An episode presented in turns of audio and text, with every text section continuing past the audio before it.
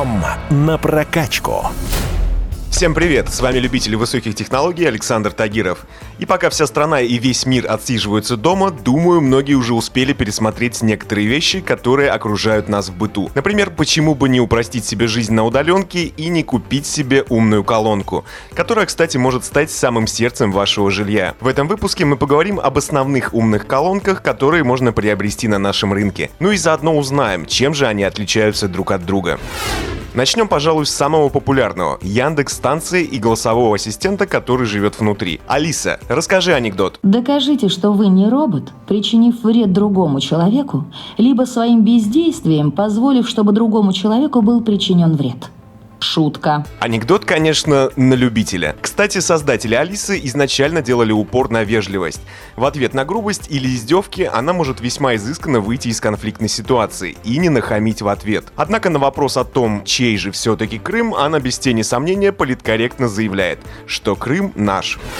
Особенность Алисы — это эффективная интеграция со всеми доступными Яндекс-сервисами. Музыка, карты, кошелек, такси и остальные. Иными словами, если попросить ее составить маршрут из Тюмени в Череповец или же включить последний альбом группы Muse, проблем не возникнет. В целом Алиса умеет поддержать в трудную минуту, пошутить и полноценно работать с системами Яндекса. Да и живой диалог голосовая помощница поддерживает куда лучше конкурентов.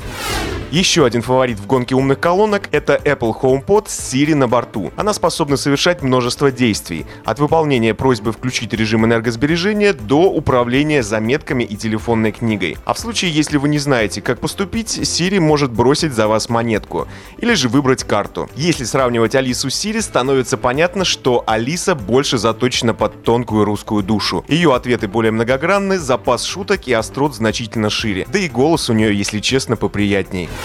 Новичок на рынке виртуальных помощников — это Маруся из умной колонки «Капсула» от компании Mail. Колонки пока нет в продаже, но ее обещают выпустить в этом году. Несмотря на то, что «Капсула» только выходит на рынок, Маруся не обделена способностями и отлично справляется как с простыми вопросами, так и со сложными формулировками. Она может рассказать вашим детям о том, кто такие кенгуру и даже поработать для вас в роли калькулятора. С включением музыки тоже никаких проблем. Колонка может найти практически любой трек, если он есть в базе ВКонтакте ВКонтакте. Помощница также умеет выбирать песни под настроение. Если день не задался, а за окном хлещет дождь, скажите ей поставить грустный плейлист. И щемящие душу треки Джеймса Бланта или Адель заполнят ваши уши. Если же у вас есть желание поразвлечься, то виртуальная подружка знает десяток игр.